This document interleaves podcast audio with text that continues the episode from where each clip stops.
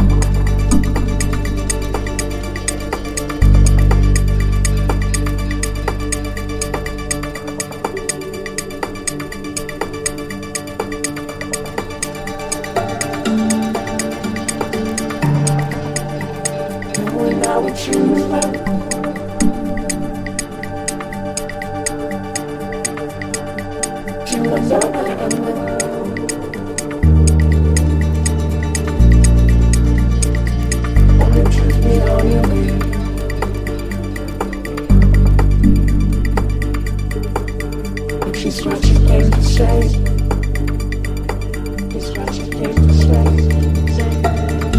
Don't for.